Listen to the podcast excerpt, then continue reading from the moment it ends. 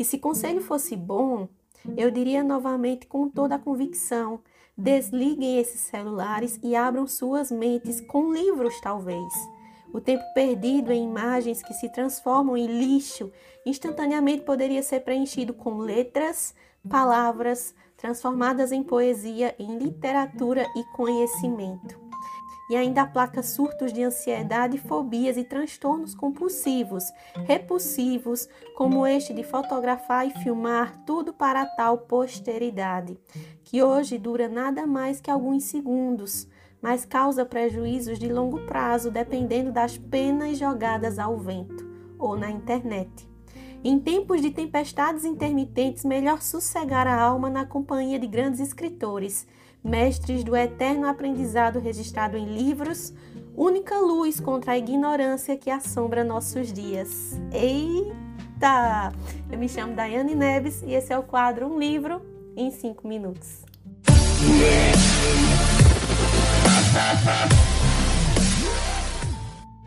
Oi, oi, meu povo! Sejam todos muito bem-vindos aqui ao quadro Um Livro em 5 Minutos. Eu me chamo Daiane Neves e hoje eu trago para vocês um livro super especial, um livro de uma autora nacional, amiga querida, colega de escrita, jornalista, cronista, pessoa maravilhosa, que é a minha amiga Roseli Santos. E eu trago para vocês o seu mais novo livro chamado Uga, Antes, Durante, Ainda e que saiu pela Zemult Editora da minha querida Sandra. Sandra que tem uma das vozes mais bonitas que eu já ouvi na vida.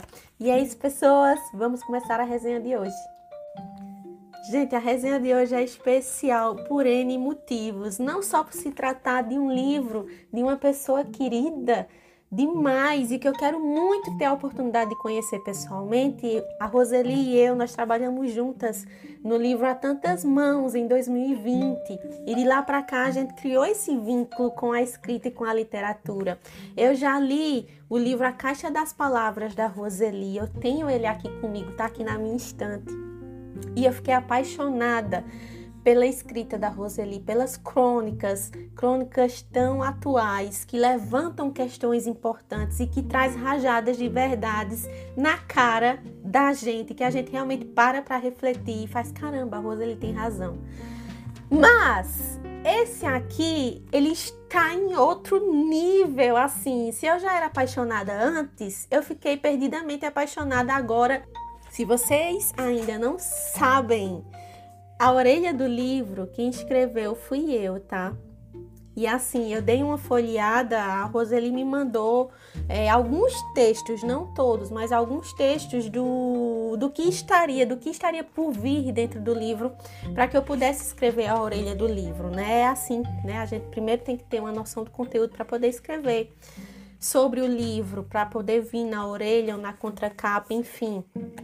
Aqui nós temos a Lidiane, nós temos a Ana Caroline, nós temos a Patrícia Chirico, que eu também trabalhei junto com a Patrícia Chirico no livro A Tantas Mãos, pessoa maravilhosa também.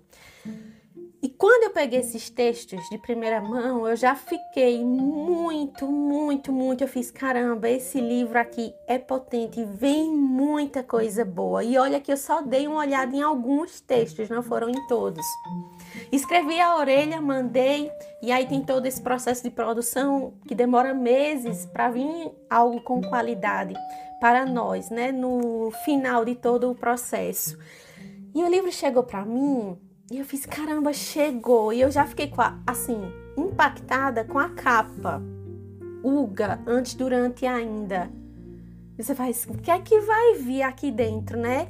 E assim, as cores, a paleta de cores, a gente tá aqui trabalhando com cores monocromáticas, um preto de fundo com um vermelho, são cores fortes que chamam a atenção, que causam impacto. Então a gente já sabe que o que vai vir aqui dentro é algo potente capa fosca com acabamento, aplicação de verniz localizado. Então, realmente foi um trabalho caprichado. E a gente abre o livro. Quando a gente abre o livro, a gente se depara com um projeto editorial lindo.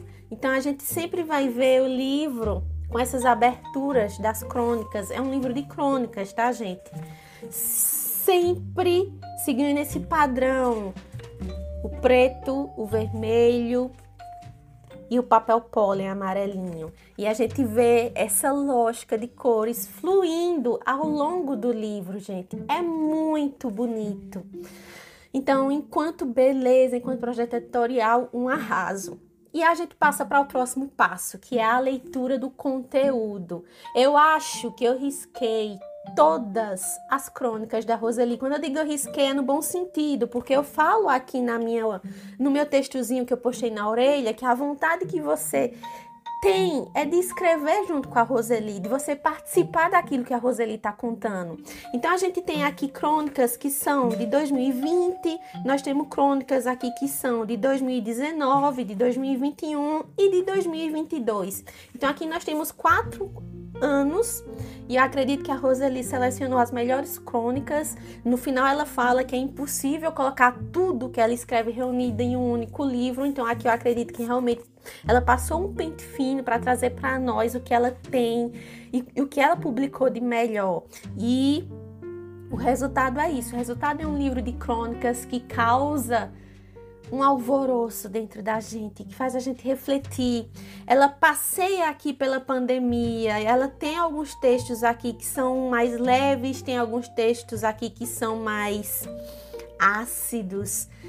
Tem alguns textos aqui que são bem catárticos, mas quando ela adentra no assunto pandemia, quando a gente ela passa aqui para 2020, 2021, 2022, então a gente vê essa entrando na pandemia, durante a pandemia e chegando ao finalzinho da pandemia, entre aspas, porque a gente vai conviver com o vírus pelo resto da vida. E ela trata sobre essas questões aqui dentro.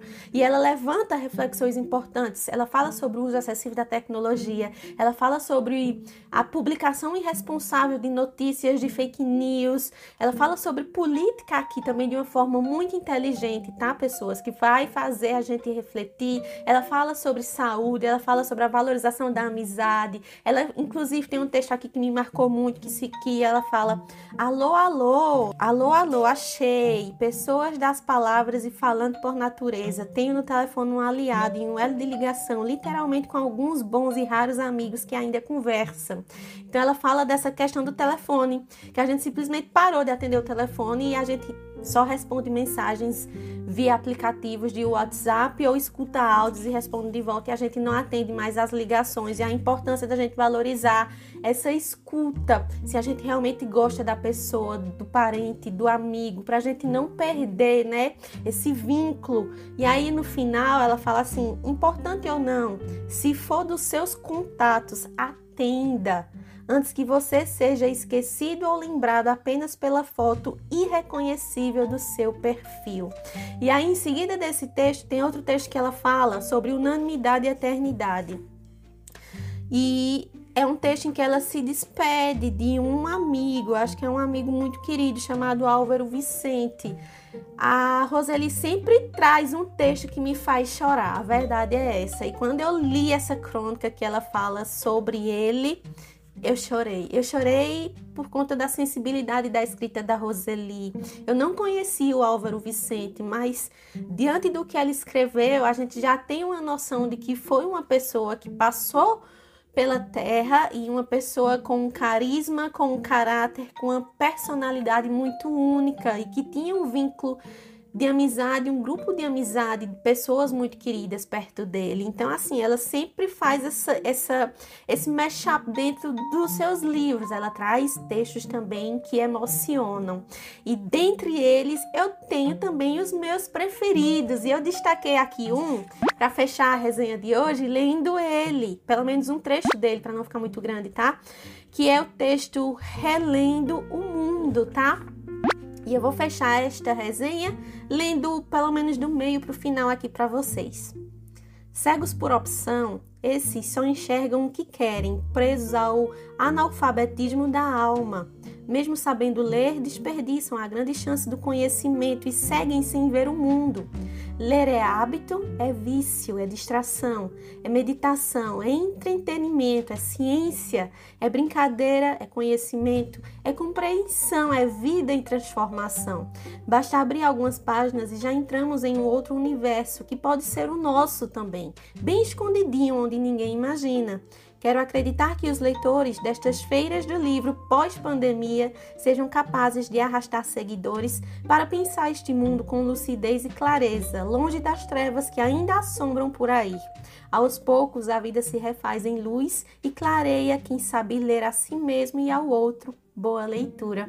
Isso é uma crônica que ela escreveu em novembro de 2021 e foi uma das minhas preferidas. Se você quiser ter acesso ao livro da Roseli Santos, se você quiser comprar, para você também conhecer esse trabalho excelente que a Roseli tem. A mulher é jornalista, então ela sabe, gente, ela sabe o que ela faz e ela faz muito bem, tá? Então vocês podem entrar em contato direto com a Roseli e também podem entrar em contato com a Zemulta Editora, vocês podem falar com a Sandra, tá? E eu tenho certeza que você vai ser muito bem atendido e você vai conseguir comprar e adquirir o livro da Roseli para que você também tenha essa experiência maravilhosa.